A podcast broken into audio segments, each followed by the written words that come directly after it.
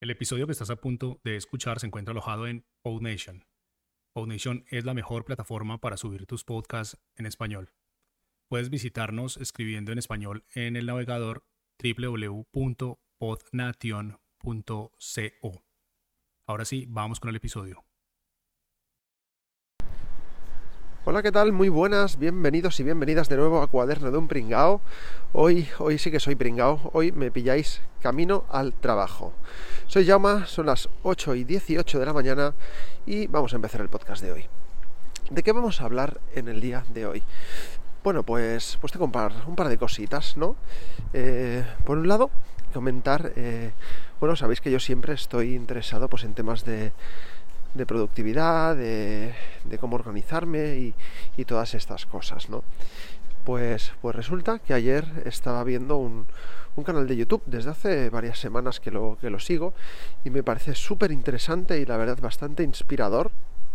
Es un chaval que se llama Euge Oyer, el canal se llama Emprende Aprendiendo, o algo así, pues es el típico chaval, bueno, típico, es un chaval pues que pues que de muy joven, pues, pues bueno, pues se lo ha montado de puta madre y pues ha montado empresas y tal y, se ha forrado, ¿vale? básicamente, seguro que conocéis gente, a, gente así, ¿no?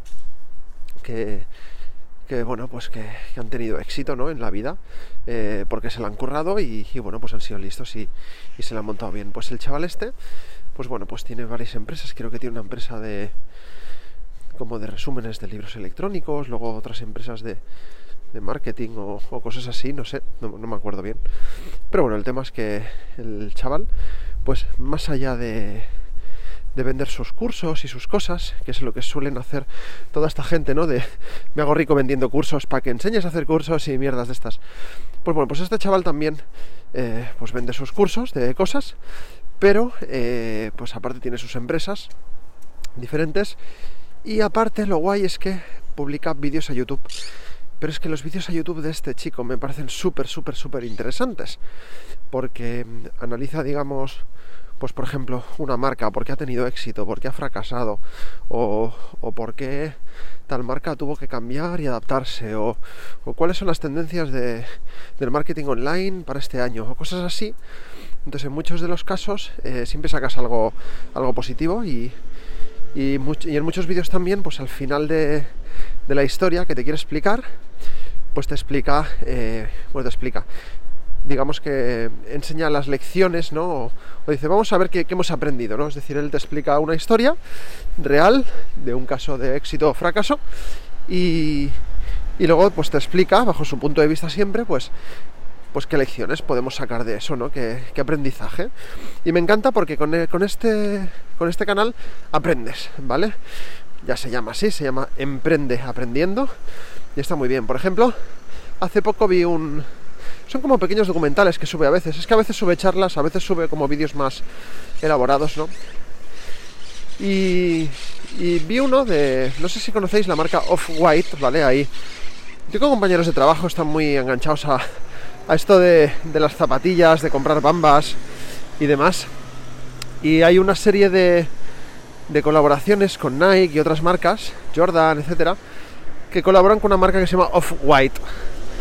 Em, si conocéis a alguien que tiene unas zapatillas de estas deportivas de Nike y tal, y que tienen como una brida colgando, pues que yo, yo lo veo y pienso, esto es absurdísimo, ¿sabes?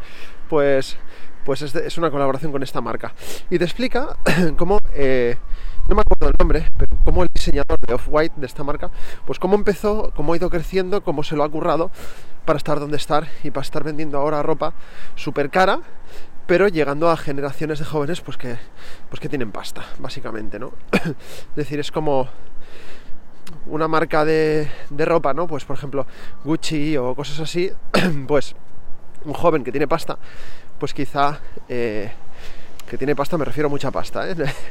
en plan de que no te importe gastarte mil euros en unas zapatillas.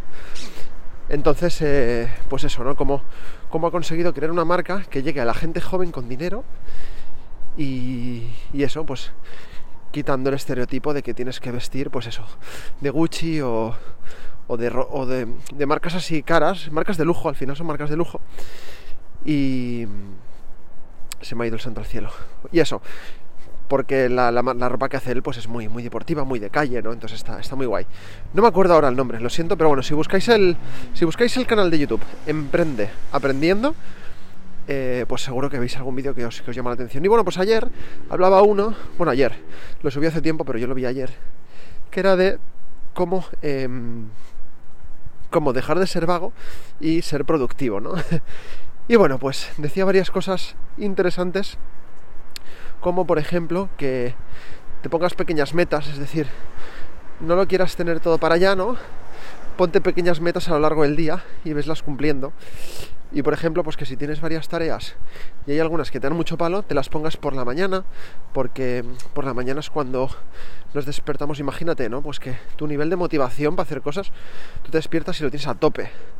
Pero conforme pasan los conforme pasan las horas, se va agotando, ¿no? Entonces, pues por ejemplo, si tienes que hacer cosas manuales, escribir, pensar, cosas así, pues hazlo por la mañana. Y si tienes eh, reuniones, pues hazlas por la tarde, porque al final es una cosa pues que vas a tener que hacer igual y no te supone mucho esfuerzo, más que encender ahí el Zoom, el Webex, la aplicación que tengas para hacer videollamadas y hablar con la gente, ¿no? Bueno, un poquito ese era el rollo. Eh, me ha parecido muy interesante, la verdad. Yo os animo a, ver el canal de YouTube de este chaval, que, la verdad no le hace falta publicidad, es muy conocido, pero bueno, a mí me está gustando bastante. Y como digo, siempre intento últimamente intento ver vídeos y canales en los cuales pueda aprender o sacar ideas. Y, para terminar, decir que hoy me despertado con un correo bastante curioso de, no sé, seguro que conocéis la compañía Kickstarter, es una web que te, bueno, pues que se usa para financiar cosas eh, antes de que salgan, ¿no? Pues conozco mucha gente que financia juegos de mesa. Entonces, bueno, esto funciona de la siguiente manera.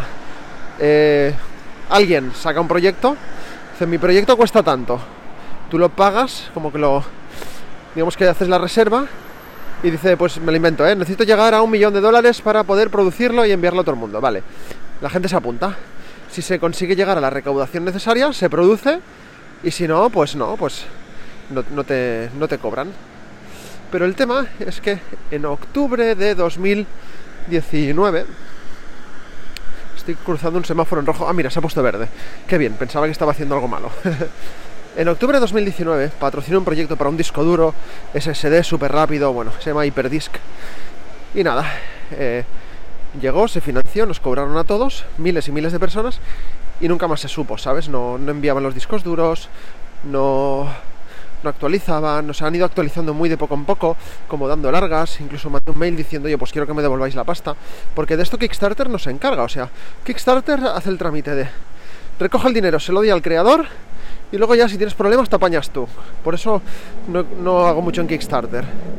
El rollo de eh, ser baker de, pues esto, de, de cosas que empiezan, porque si es mucha pasta, pues te puede dar, te puede dar un palo, ¿no? He financiado barajas de cartas, he financiado algún videojuego, cosas así. Pero es que esto eran como 300 euros.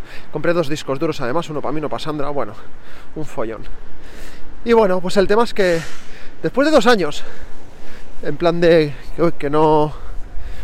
Después de dos años en plan de que, no nos hacen caso, ya la gente quejándose por internet, en plan de nos han timado. Y no hay manera de denunciar eso, ¿sabes? O sea, es como súper raro.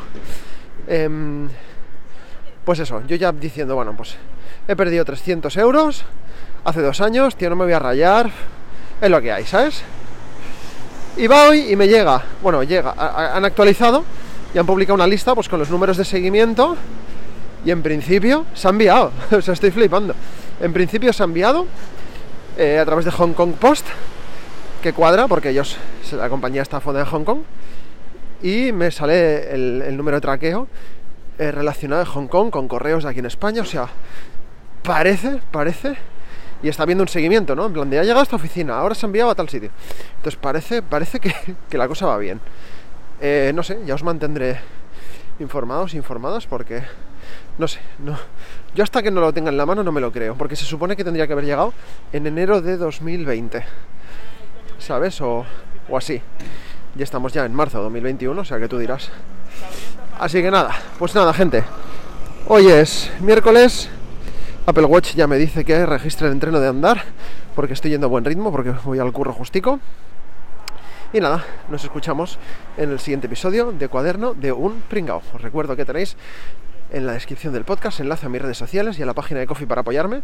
Que bueno, que otro día hablaré de eso, pero a lo mejor cambio la página de Coffee por otra cosa.